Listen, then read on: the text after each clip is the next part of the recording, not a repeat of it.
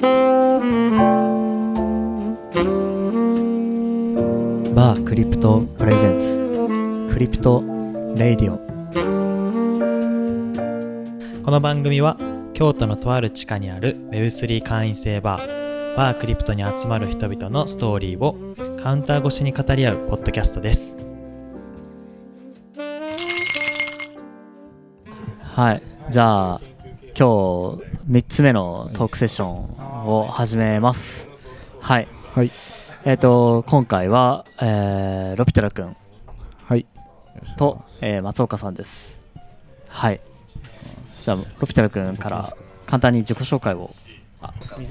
はい。えっと僕は最初のえ最初は専門学校で I- IT 系の専門学校に2年ぐらい IT を学んででその後にラストラストっていうブロックチェーン系の企業に行ってでそこでえっとブロックチェーン証明書の発行 SARS を開発していてでそれが今さ先ほどの話にも出たんですけど実用的なその普段の普段に溶き込んだものとしてうん。そのブロックチェーン証明書っていうのが例えばあの最近だと TOEIC とかに導入されたりして、うん。そこはなんか結構うん。ライフの方にあの導入されているのかなっていうのはうん。あって、でそこから次にバンズっていう企業に行って、うんでそこのバンズでは、えっと、それもブブロックチェーンで実はラストラストの同じそのボードメンバーでうん。バンズっていうのを立ち上げて、はい。でそれで僕も一緒に、えっと、そのまま流れてバンズの方に行ってはい。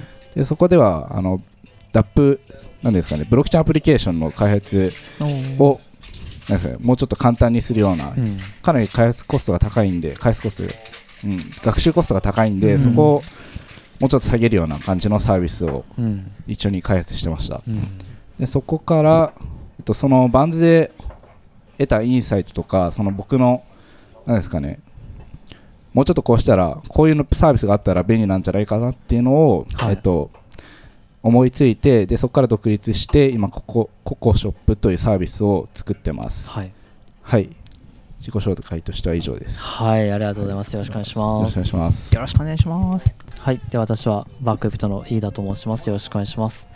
はいで第3弾はあえっとあ予定はしていなかったんですけど今日、あのロピタル君が来ていただけたのでいろいろお話を伺いたいなと。で最近は東京に行ってあのねハッカソンにも出場されたりとかうん。いろいろあったと思うんで、はい、教えてください。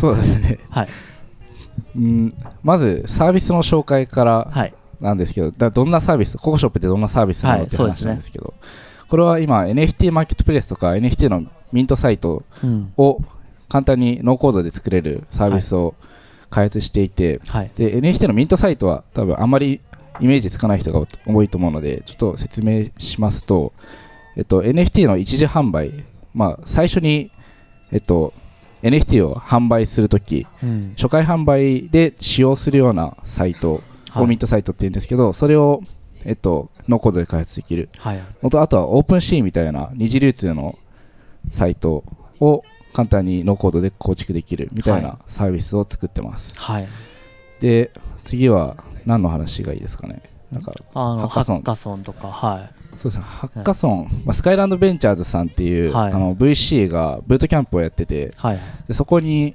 あの呼んでいただいて、はい。えっと、参加することになって、うん。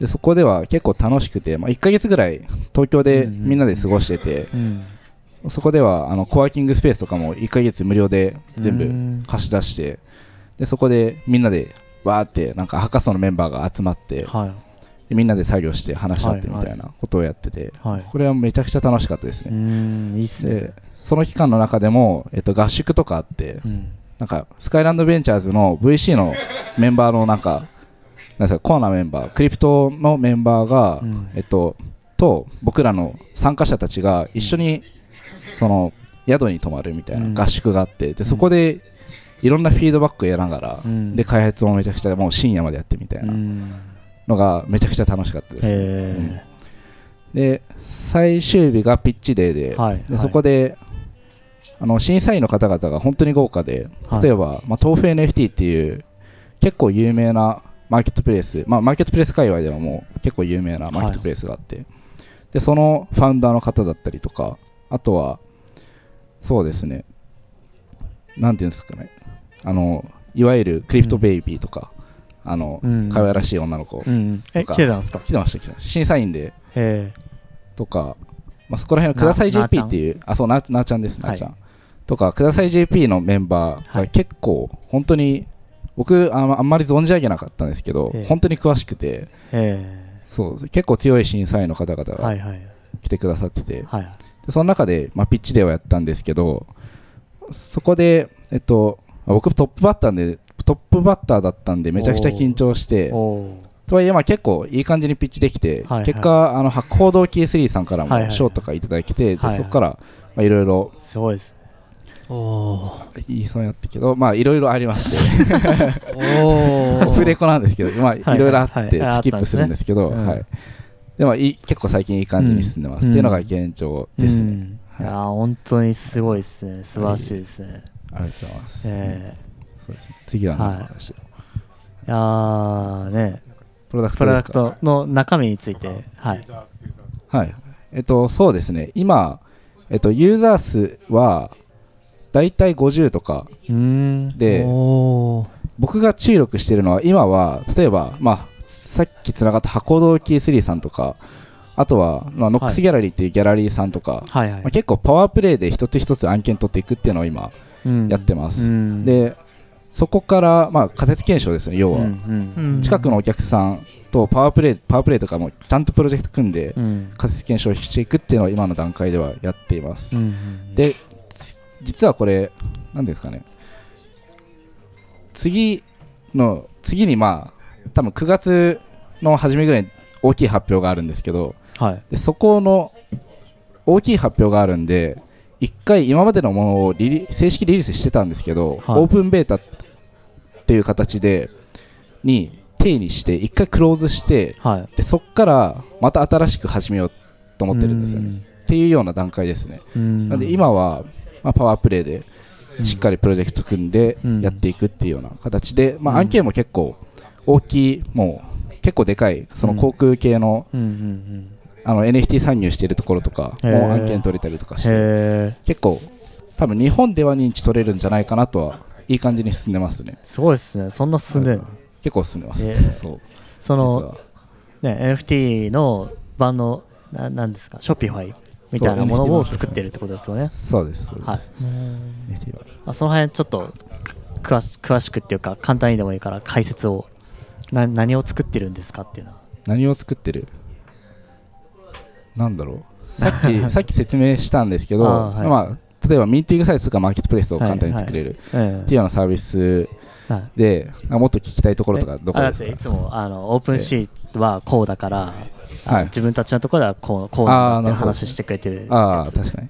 確かに。マーケットとのなんか結構マーケット NFT 市場って結構マーケットが最近めちゃくちゃ動いてて、うん。最近っていうかまあ常に動き続けてるんですけど、はい。うん。はい例えばなんか OpenSea が一強だと思われてたけど、はい。 Blur っていう NFT マーケットプレイスが出てきて、うん。でそこが実は今市場としてはトップ、えっと、マーケットプレイスとしてはトップになっちゃって、はい。うん。もう例えば Blur はもう多分トレードボリュームの6割とか7割とかうん。取ってて、結構 OpenSea もあ多分なんですかねいろいろ考えてる段階うん。うん。だと思います、うん。でこんな感じで結構 NFT 市場も大きく動いてて、うんでその中で市場が動く動き続ける中で僕らもプロダクトうんのポジショニングを考えないといけないんでそこは結構考えてて、はい。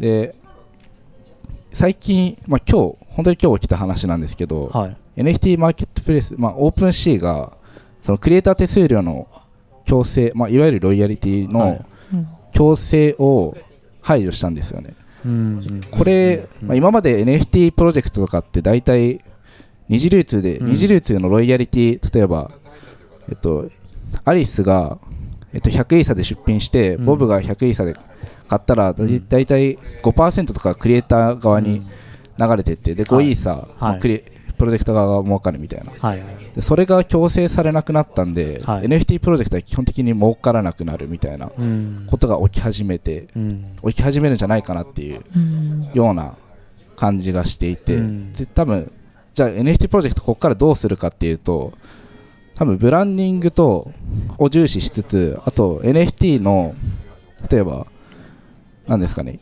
一時販売に力を入れたりとか、はい。二次流通じゃなくて一次流通の価格を上げることに注力したりとか、はいはい。あとはホホルダーさん向けに何回もそのファンに向けて、うん。なんかなんていうんですかね商品を販売して収入を得たりとか、はい。多分ここのバークリプトが結構二次流通で活性化れてはないじゃないですか。どっちかというと結構みんなホルダーさん本当にうん。ファンみたいな感じでずっとホールドしてくださってて、そんな感じになると思うので多分トレンド先読みされてたかもしれないんですけど 天才だなと思って。なるほど。なるほど。ありがとうございます。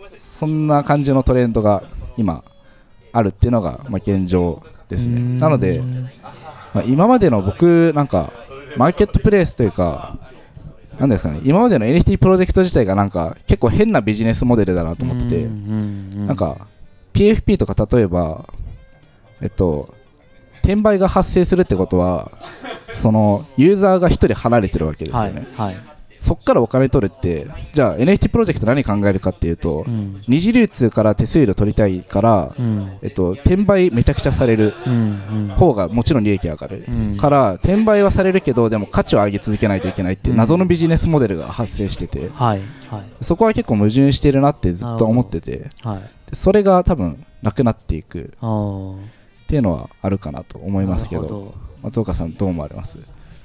あの聞いていてめちゃくちゃ勉強になるなって思っていたっていうのが正直な気持ちで。でやっぱりその私自身は結構ネムシンボルブロックチェーンの領域を注意しながら見ていてで他のブロックチェーンの領域も一応なんかそのちゃんとニュースを追ってみたいなところは思っているんですがただやっぱり知らないことも多くてうん。めちゃくちゃ勉強になります。うん。でやっぱり思ったのはそのやっぱりイーサリアムとかあのスマートコントラクトの世界の流動性の高さみたいなものだったり取引の活発さみたいなものはすごくリスペクトっていうかあのいいなっていう気持ちがあって、うん。でお話聞いていてそのなんていうかいろんなプレイヤーさんが、まあ、いろんな動きをして。でそれによってなんか全体的な潮流とかがガラッと変わっていくなんか生き物みたいな全体像なんかそういう部分のダイナミックさとか面白さみたいなものはすごく面白いなってお話聞きながらうん。思っていました、っうん。て感じですね。はい。確かに。あの僕一個聞きたいことあるんですけど、はい。い、いですか？あああごめんなさい。じゃあ一個だけ。あの二重通のそのロイヤリティっていうところが配信になるっていう、でも NFT の存在意義を作ってたのがそこが一つあると思うんですよ。うん NFT 使えばこれまでそこできなかったけれどもうんうんできますよっていうような。うん。なんかでそれを失ってしまうっていうのははい。どうなるんだろうっていうのは。うん僕としてはなんか技術者じゃない人は多分それが幻想として見えていてうん。なんかマーケえっとブロックチェーンだから、えっと、ロイヤリティが入るみたいな幻想うん。があったと思っててでそれはまあ幻想でうん。もちろん最近出てきたようにクリエイター手数料は入らないってことが分かってきた、うん。まあ、技術者ない人も分かってきたみたいな。でそれは何ですかね。既存の例えばメルカリとか、まあ、ヤフーの何ですかオークションでもうん。二次流通別に取ろう二次流通のロイヤリティ取ろうと思えば取れるんですよね。うん。だからそれはもう何ていうんですかね。ブロックチェーンだからできることではなくてうん何ていうんですかね。幻想として見えていてとかそれが文化であっただけあっていうようなイメージ。でもブロックチェーンだったらそのプロトコルに落としてそういう設計でやるっていうのはどうなんですかね。設計でやる。あの、うん。そのそういう約束の上でってなるとはい。そのまたさっきも同じようなテーマ出てきたかもしれないですけどうん。スマートコントラクトの中ではい。それをやってそのそれを同意の上でうん。みんなで回しましょうだったら、はい。はいそういう世界をす好む人もいるんかなってな。うん。うん大丈夫どうなんだろですそう。そうですね。なんかどどうなんだろう。なんかススマートコントラクトの枠組みでえっ、とある種なんだろう変えていけるところはい。と変えていけないところはい。みたいなのがあって、はい。で今回は変えていけるところが更新されたみたいなイメージなんですかね。うんそうですねうんうん。なので多分スマートコントラクトの中でも本当にその強制的に縛って絶対に変えられないうん。みたいな部分をそういう風に作っておくこともできるしそうでないように一部変更可能にしておくうん。みたいなのも枠組みとしてできてで多分最初に言ったような絶対に変えれないみたいなそういう枠組みの中で二次流通のロイヤリティみたいなのを作っていたとしたらその枠組みを使っている限りはきっとんど絶対に発生する。はい。っていうのを技術的にはできるけれども多分ロピタルさんがなんとなくおっしゃっていたことは技術的にはできるけれども需要がなかったり不自然だったら長続きしないよねっていう、そういうことなのかなみたいなのをお話聞きながら解して。思っていました。はい。で、そうですね。うん、なんですけどその NFT っていうものが新しく出てきてこんな風に使えるんだよっていうようなところのその存在理由を作ってた大きな一つの要素がうん。そこだったように僕は感じているんで、うん。それがなくなった時にうん。NFT ってどうなるんだろうって、うん。なだからそれがさっきロピタ君言ったような別にメルカリで同じこと起きてるじゃんっていうような、うん。なのかなって。あとそのさっきの文脈で何ですかね質問であった NFT のですかねロイヤリティがブロックチェーンだからできたみたいなのは、まあ、さっき松岡さんもおっしゃっていただいたようにあるんですけど、マーケットプレイス同士の戦いっていうのはどうしてもあって、うん。まあ、 OpenSea では2.5%じゃない、えっと、例えば5%とか強制していたとしてもじゃあトレードボリュームを上げたいマーケットプレイス例えば Blur みたいなのが出てくるんですよね、ではい。そしたら次のマーケットプレイス何するかっていうとこっちは、えっと、てロイヤリティゼロで取引できますよってすると、はいはいはいえっと、トレーダーたちはロイヤリティなんか取られたくないから、うん。そっちでトレードするようになるんですよ、うん。だから強制できないんですよね。結果として、うん。エコシスかブロックチェーンの、なんですかね、エコシスマーケットプレイスのエコシステム上できないっていう、はい。どうしても競合が出てくるんで、はいはい。っていうような。競合がその裏をつくような別のスマートコントラクトベースの何かを作るとはい実際ユーザーさんとしてメリットがあればそちらにみんな大移動していくよねみたいなうん。そういうイメージですね。うん。そうですね。おっしゃる通りです。うん。わかる。うん。わかる。わかる。人間の戦いがめちゃくちゃ面白いんですけどね。なん。かでそれはオープンシェアそこは捨てたっていうかそうです。あ。次のステージに行ったっていうような感じです。そうですね。一回やろうとしたんですよね。あの、ロイヤリティっていう文化をもう一回、あの、ロイヤリティが強制じゃないことはバレたけど、みんな、あの、ロイヤリティは、なんか、ちゃんと設定しようねみたいな文化を作ろうとしたんですけど、それが無理、無理、オープンシーの力だけではどうしようもないんで、さっき言ったように競合が出てくるんで。うん。だけど、やろうとしたんですけど、無理だったから諦めて、えっとロイヤリティはもう強制はしませんっていうはい。形にしたのが今回、今日はい。ですね。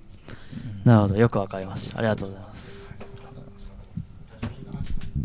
あのそのブラがはいそのシェア取ったのは、はい。ロイヤリティがないだけですか？他にどういう要因がえっと、あったんです？そうですね、まず、まあ、え結構大きい要素としては、プロトレーダー向けに結構ダッシュボードとか分析機能をモリモリにしたみたいなのが1個あって、で、次にさっき2つ目に、えっと、ロイヤリティを廃止したからみんなそっちに行くよねっていうのが2つ目で、で3つ目、マーケティングがめちゃくちゃうまかったなと思ってて、まあ、 OpenSea って、あの、例えば OpenSea が今手数料2.5%取ってるんですけどその2.5%ってえっとユーザーには分配されないんですよね。まあもちろん OpenSea が全部取ります。2.5%は、でも Blur がやったのはえっとトークンを、まあ、いわゆるトークンのミックスをちゃんと設計してえっと、例えば僕が Blur のトークンを100 Blur とか持ってたら手数料のうちとか Blur が儲けた分のうちの数パーセントが僕に入ってくるみたいなのがちゃんと設計されてて、うん。なので、えっと、最初にブラをブラのトークンをもらおうと思って、えっと、例えばブラが設定したミッションが、えっと、ブラで取引1回したら、えっと、ブラトークンが10もらえますとかっていうのでどんどんどんどんそのユーザーにミッションを課していってトークンのエアドロップっていうのをしていったんですよね。そこのマーケティングだったりとかそのトークノミクスを生かした Web3 っぽいマーケティングを組んで、しっかりユーザーを勝ち取っていったっていうのが大きいかなと思います、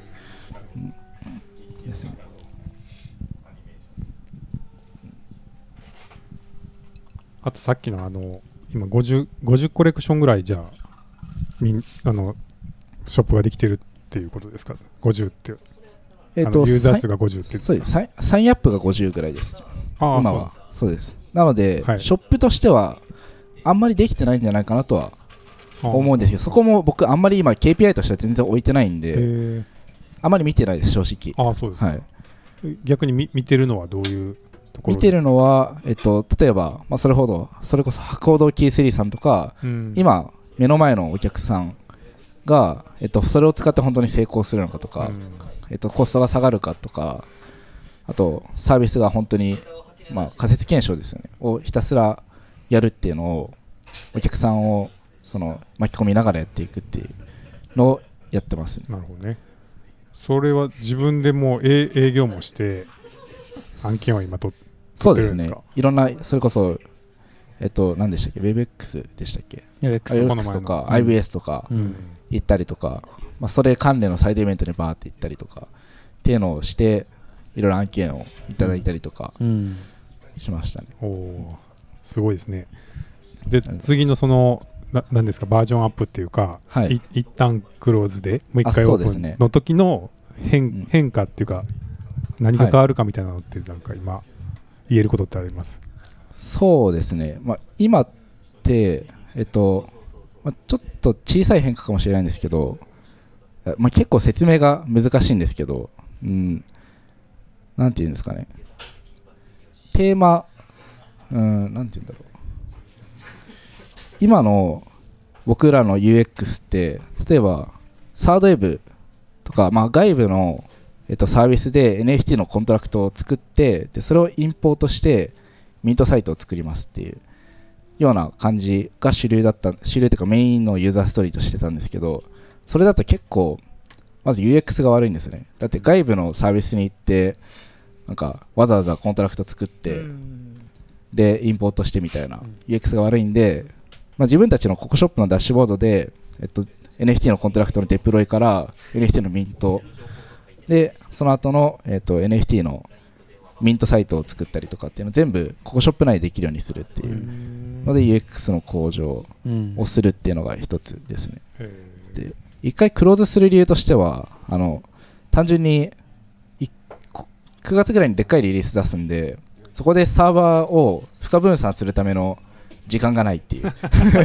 だから一旦オープンベータとしてやっておいてで次ウェイトリストにチェンジして、うん。今まではオープンベータでしたよっていうことにして またうん。公式リリースするというような感じですね、なるほどなるほど。面白いですね。はい、そのじゃあなんでコントラクトもノーコードで普通に作れちゃうっていうことなんですかね。コントラクトは、うん。えっとすでに例えば僕らが20種類とか用意して、うん。とそれを何回も使いますっていうああなるほどイメージですね。へえはい、い、や楽しみですね。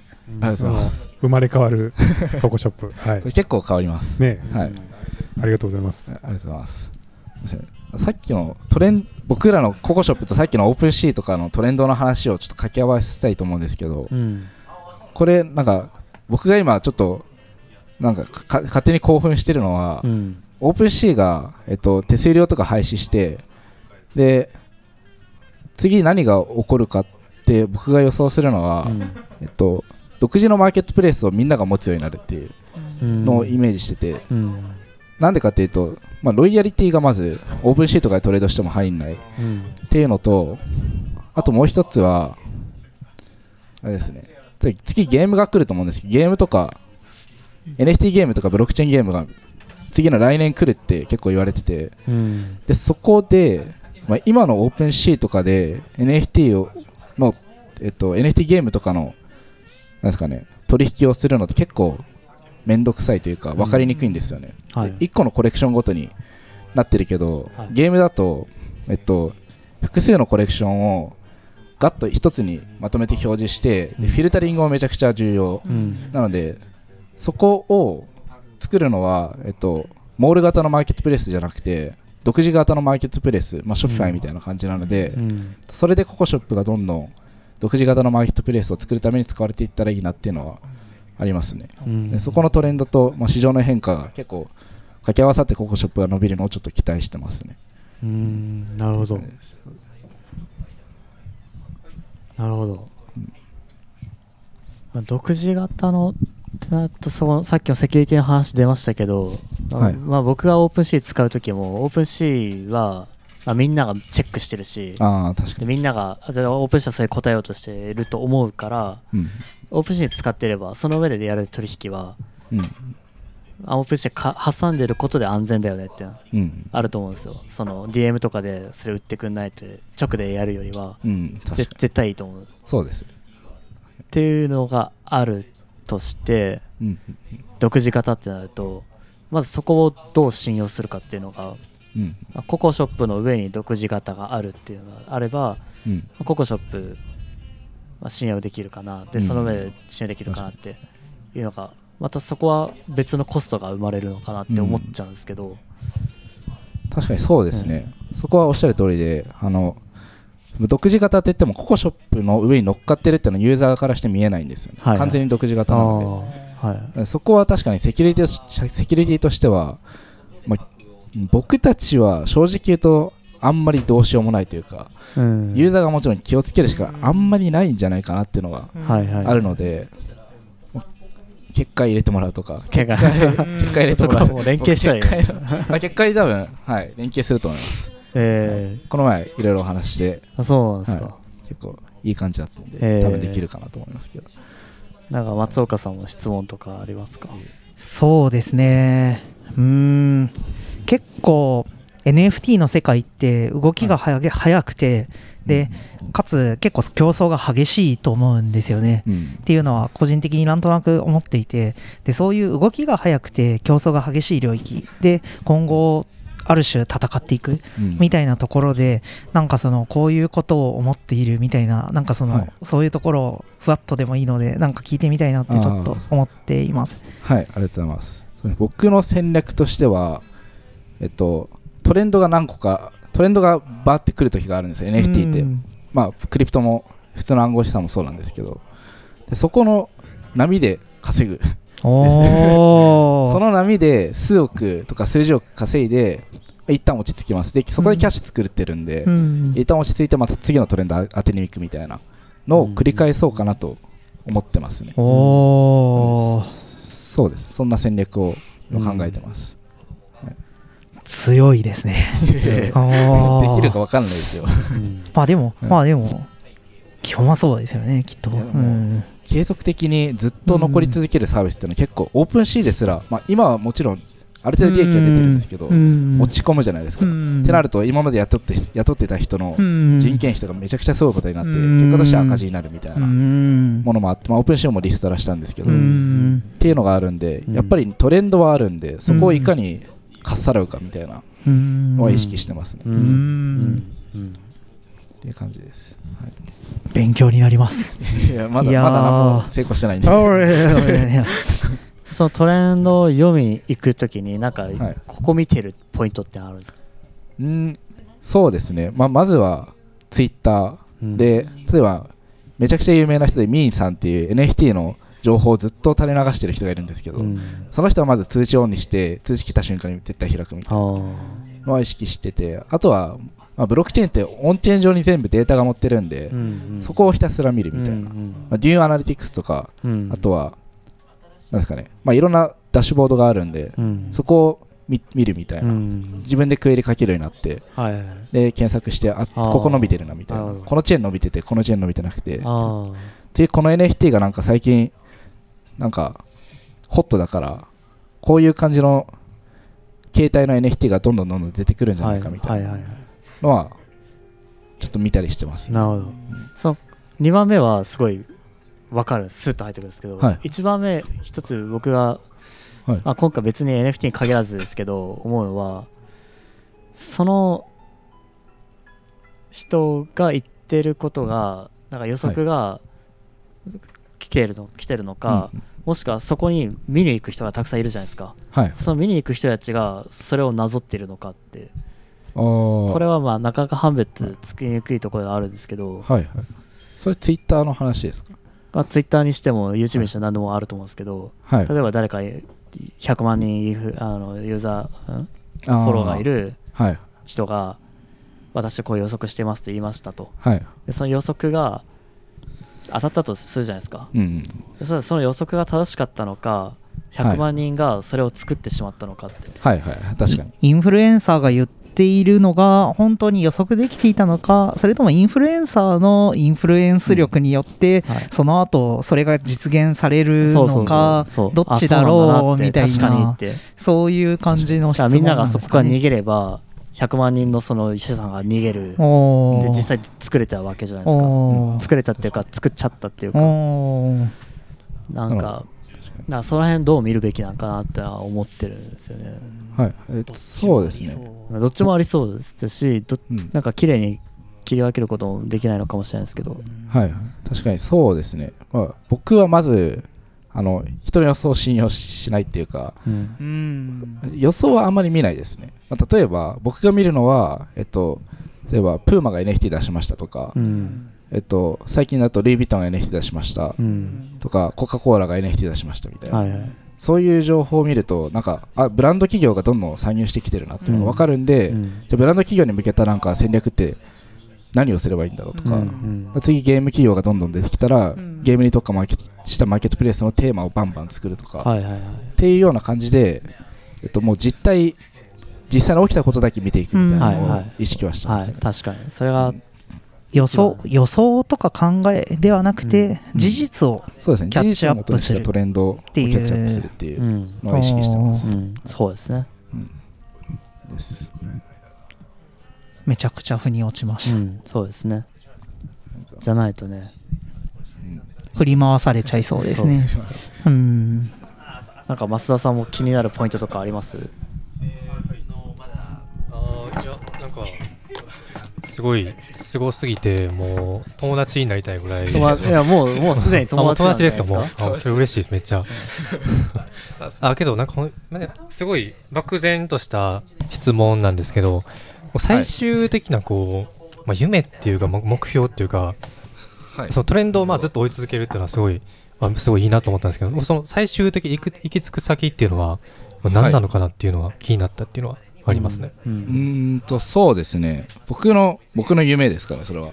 そうですね。僕のなるほどそうですね。まずい一つ目の夢としては25歳ぐらいまでに1回トレンドをキャッチアップしてえっと数億ぐらいの企業を作る。数億ぐらい利益が出る企業を作るみたいなのが一つ目の目標でそこからは正直あんまりここからは多分あんまり考えてもしょうがないと思うんであれなんですけどちょっと今思い描いて思い思い思い描いているので言うと、えっと、25歳キャッシュ作った後にえっと、1年くらいしっかりインプット例えば AI とか最近のトレンドをしっかり追ってでまた多分作ったキャッシュで多分もう一回起業するかなっていうのは思いますね。なるほど。やすごいですね。なんか熱意を感じるっていうか。うん。そうですか。僕も頑張ろうっていうふうには。はい僕も思いますよ。僕も僕も頑張ろうって。いええとんでもないです。いやありがとうございます。ええありがとうございます。やこれが自分で今着実に行動をしてで一歩一歩前進している様子が目に取れるっていうかこう目の目の前でそういうのを見せていただけてるから。ねねすごいすごくそれが実感とともにこう伝わってくる感じがして。ありがとうございます。っていうことはいつも思ってます。ありがとうございます。うんそんな褒められることない。ちょっと照れますいやいやそんなことないでしょ。で関西松岡さんの最後に何か聞きたいこととかありますか？そうですね。うーん。あどうぞどうぞあのいやさっきのそのブロックチェーンゲームのはい。次のトレンドみたいなのすごい面白かったんで、あちょっと詳しく聞きたいんですけど、はい。そのい今ってそのち例えばゲームでその NFT をつ発行しているそのゲームってはい。じ実際マーケットってどどうしてるんですか？オープンシーなのか、逆はい。逆にオフチェーンみたいなのが多いのかちょっと僕はあんま詳しくなくて、はい。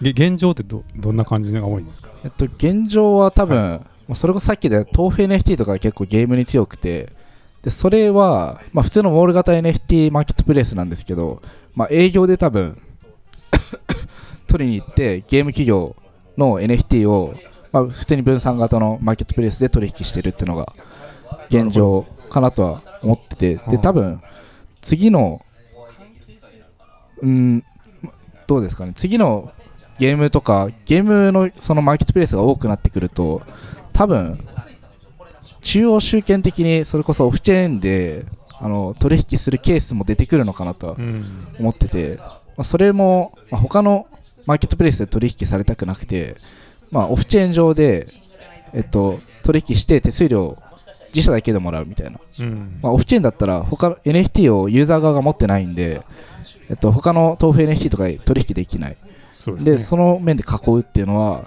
やる可能性はあるかなと。ですよね。思いますね。でじゃあその隙間を狙うというかまあ、はい。要は営業で頑張ってるだけだだから機能,、機能差があんまりないところに、うん。まあ一旦そういうさっきみたいなはい。検索性とかで切り込んでいくみたいなそうですね。感じなんですか、ただこのさ今言ったそうんのオフチェーンで来るだろうっていうトレンドの話も実は豆腐 NFT のファウンダーから聞いてて、まあ、ワンチャン競合になるっていううん感じですね。うんうんうん。ああオフチェーンも提供するってことですか？豆腐が多分やるんじゃないかあなとはー。思いあますね。ーそこまでそのマーケットプレイスが機能として提供していくっていう分担になるんですか？そのゲーム側で全部やるんじゃなくて。